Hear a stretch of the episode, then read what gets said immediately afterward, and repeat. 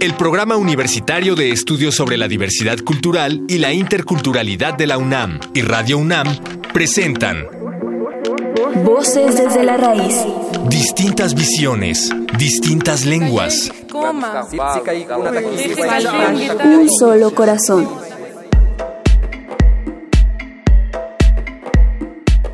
En el marco del octavo Festival de Poesía Las Lenguas de América Carlos Montemayor, celebrado el 11 de octubre de 2018, Víctor Terán, poeta en lengua zapoteca, entrevista a José Ignacio Vieira, poeta en lengua portuguesa, intérprete español-portugués, Emerson Fernández.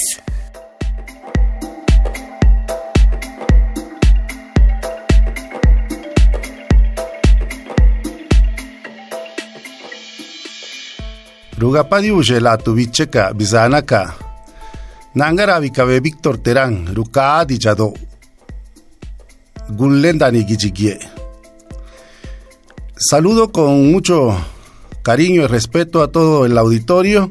Soy Víctor Terán, originario de Juchitán de Zaragoza, Oaxaca. Escribo poemas en mi lengua, que es el zapoteco. Vamos a platicar hoy con el poeta brasileño José Ignacio Vieira de Melo, un poeta que participa en este octavo festival de poesía. Y la primera pregunta que le plantearía aquí a mi amigo José Ignacio es precisamente cuál es la importancia de un festival de poesía como este, que reúne las diversas lenguas de América. É, eu entendo como assim de fundamental importância pra, em qualquer país. Né? É, é, no Brasil, eu coordeno e faço curadoria de projetos dessa natureza.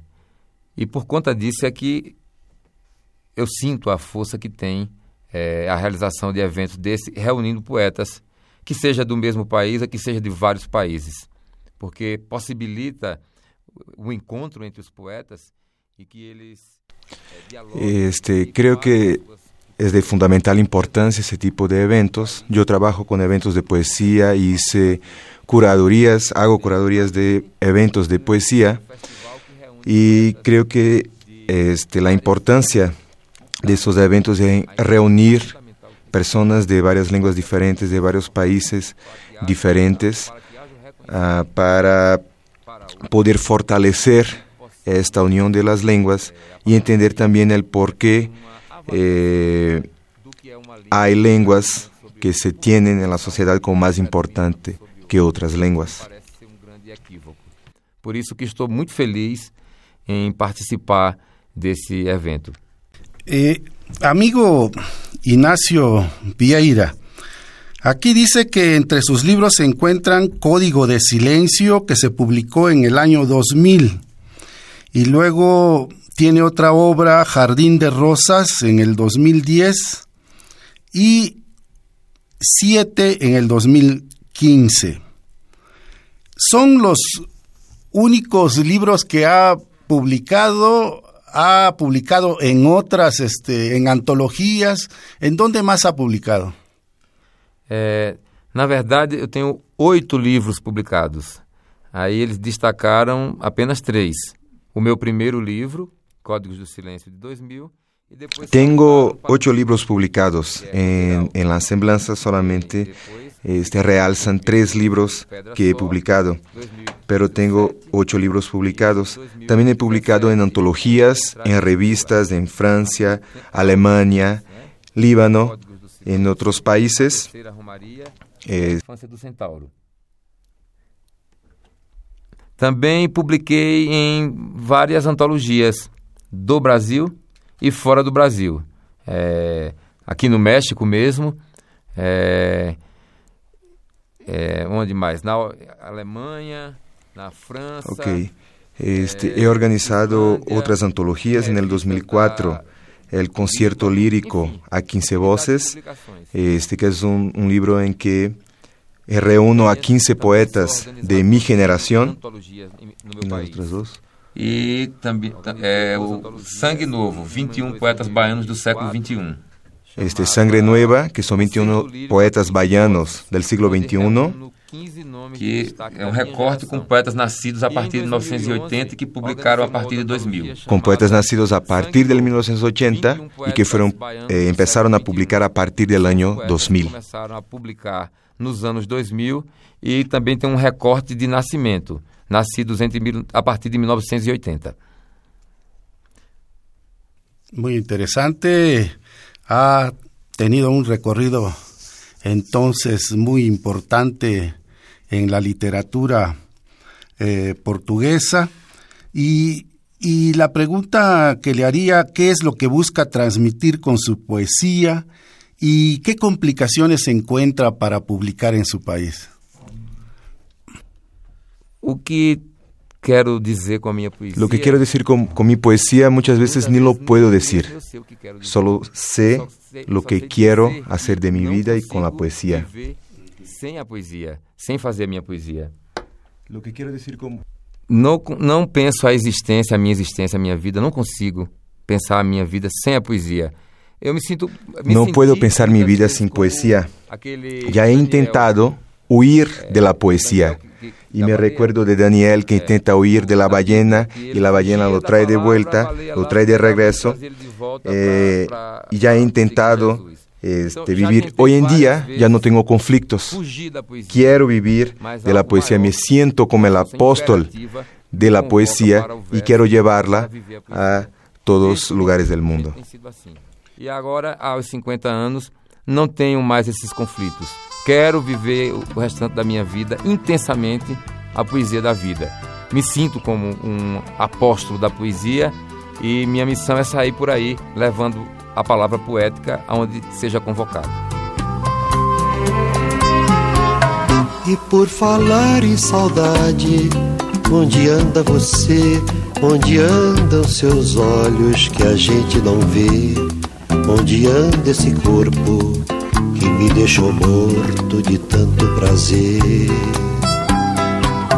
E por falar em beleza, onde anda a canção que se ouvia na noite? Dos bares de então, onde a gente ficava onde a gente se amava em total solidão. Hoje eu saio na noite vazia, numa boemia sem razão de ser, na rotina dos bares, que apesar dos pesares me trazem você. E por falar em paixão, em razão de viver. Você bem que podia me aparecer nesses mesmos lugares, na noite, nos bares, onde anda você.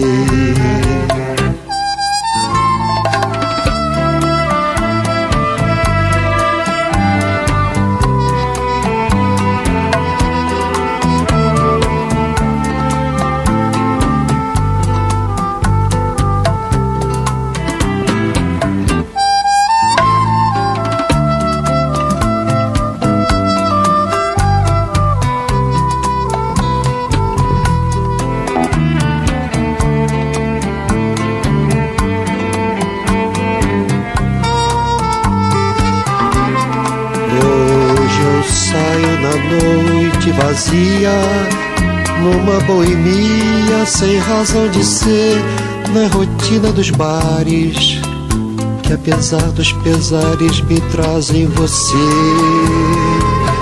E por falar em paixão, em razão de viver, você bem que podia me aparecer nesses mesmos lugares na noite, nos bares, onde anda você?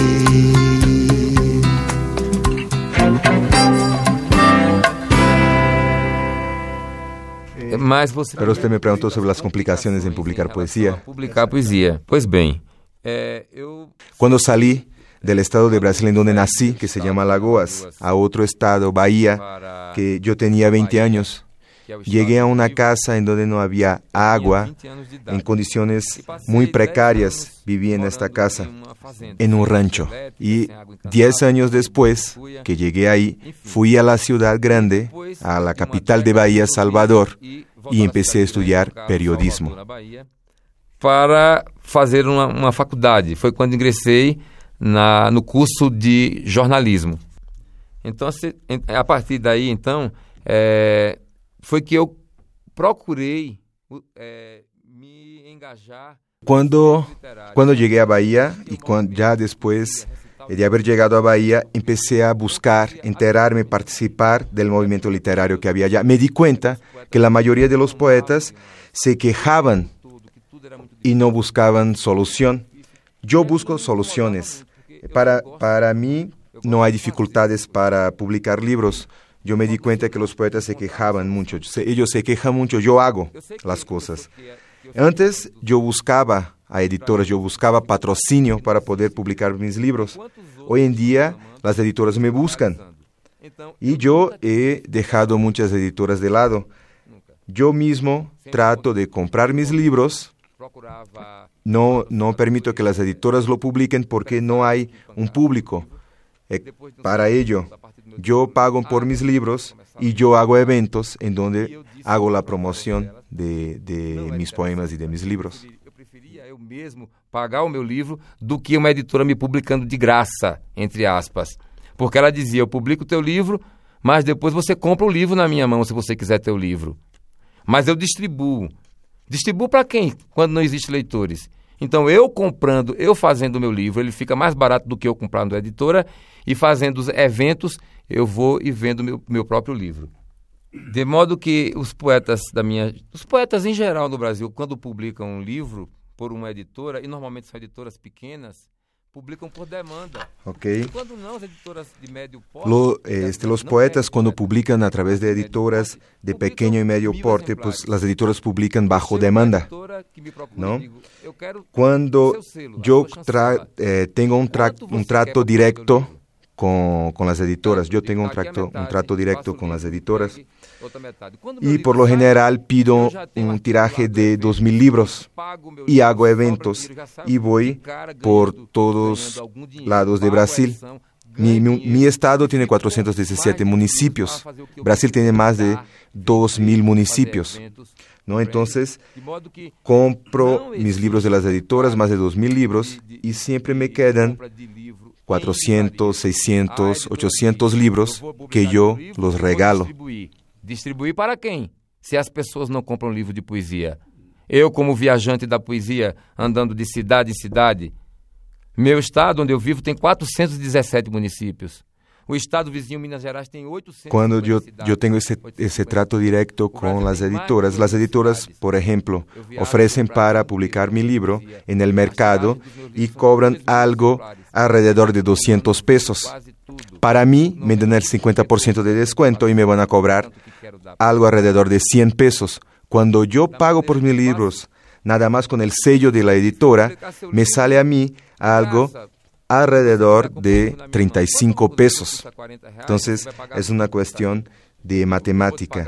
Por la editora sale absurdamente caro. Quando, quando faço dessa maneira, o livro, o livro chega para mim a sete reais. Então, um preço bem menor do que a editora quer que eu volte comprando dela. Ela me oferece 50% de desconto e ainda assim fica absurdamente caro. E eu, comprando o livro, pedindo apenas o selo da editora e mandando fazer o livro, o livro fica para mim por um precito, um precinho quase nada. Então, é uma questão de matemática, de usar a cabeça e se movimentar.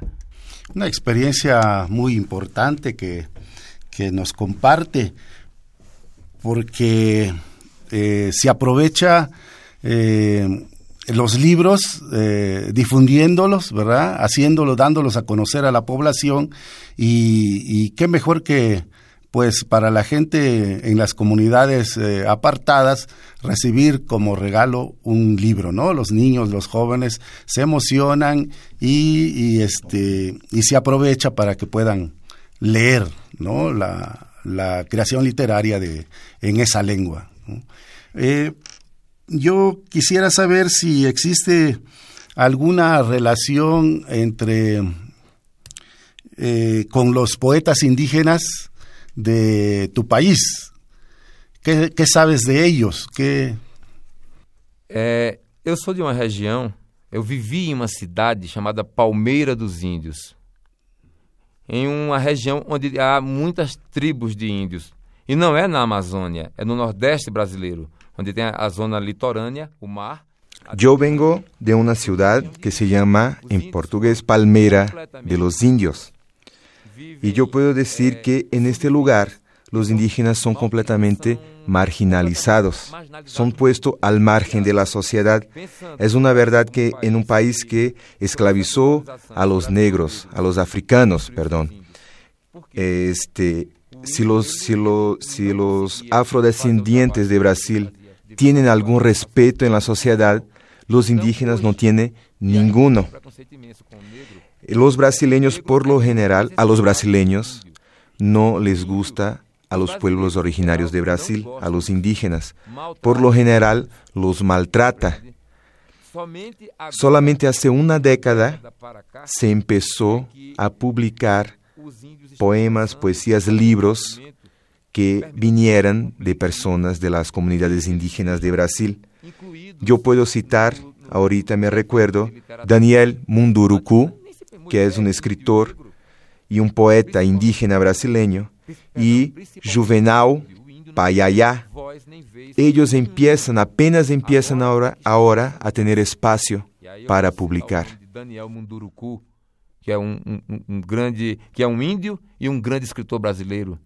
É o que me vem à cabeça primeiramente. Na Bahia, Juvenal Paiaiá começa a publicar seus livros e começa a ter espaço. Lutou muito, era completamente ignorado. Agora que começa a ter um pequeno espaço. Então, a situação dos índios no Brasil, e eu posso falar com mais propriedade dos índios do Nordeste, é lamentável, é deplorável. A cada segundo de minha vivência,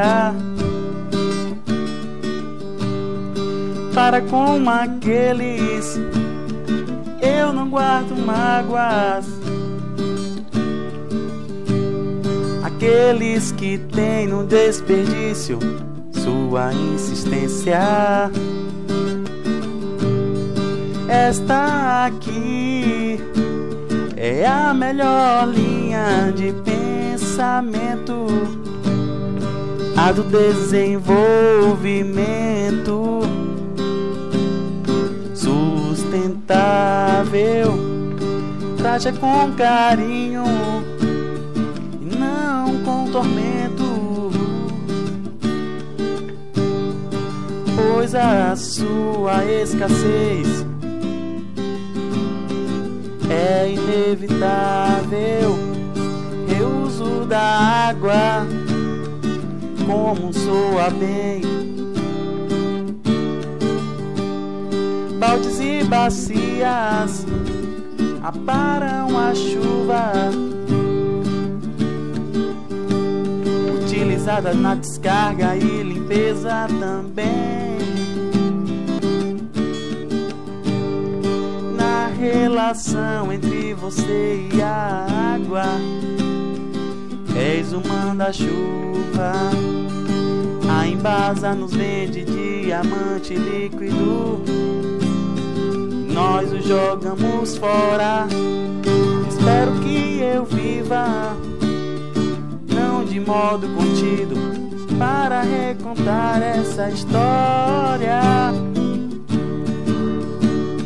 A gota d'água cai, o orvalho se finda. O reservatório se esvai, a natureza era linda. Seja o responsável pela destruição. Lute como samurais, siga o que fala o seu coração. Levante comigo esta pesada bandeira, porque desistir jamais.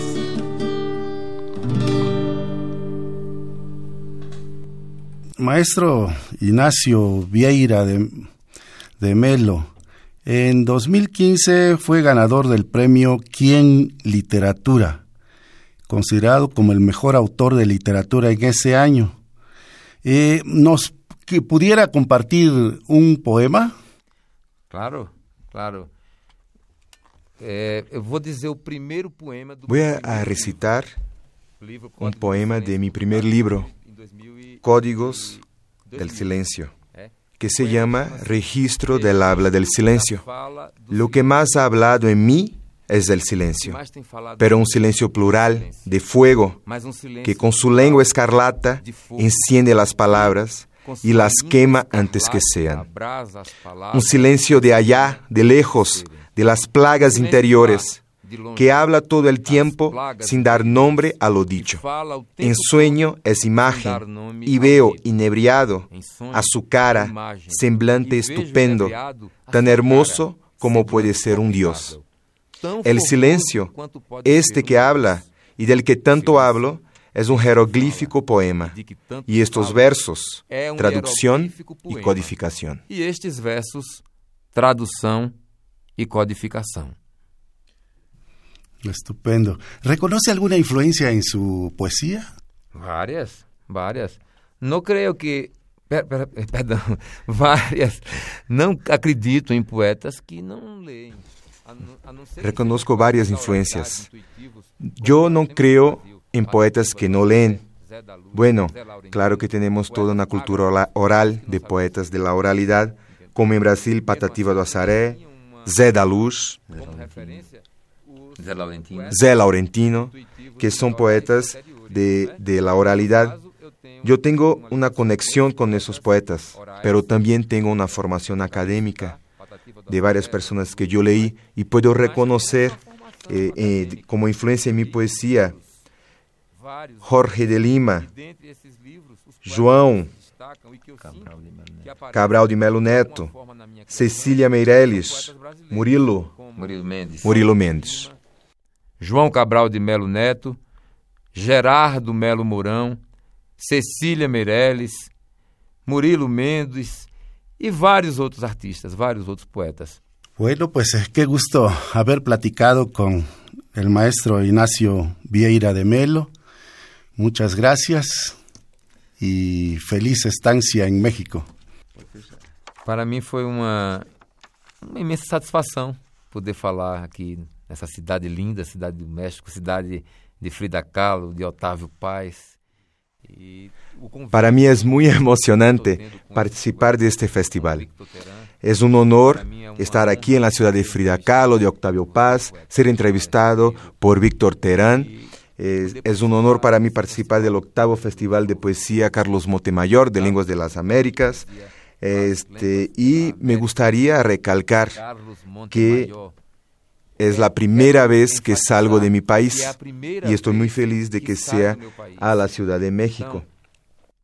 Que alegria essa primeira saída, essa primeira viagem internacional ser para o México, para a cidade do México. Esse, esse país que sempre habitou em meu imaginário um, um espaço de magia. Então, muito agradecido mesmo. Bueno, pues este, muchas gracias. Y seguimos en contacto.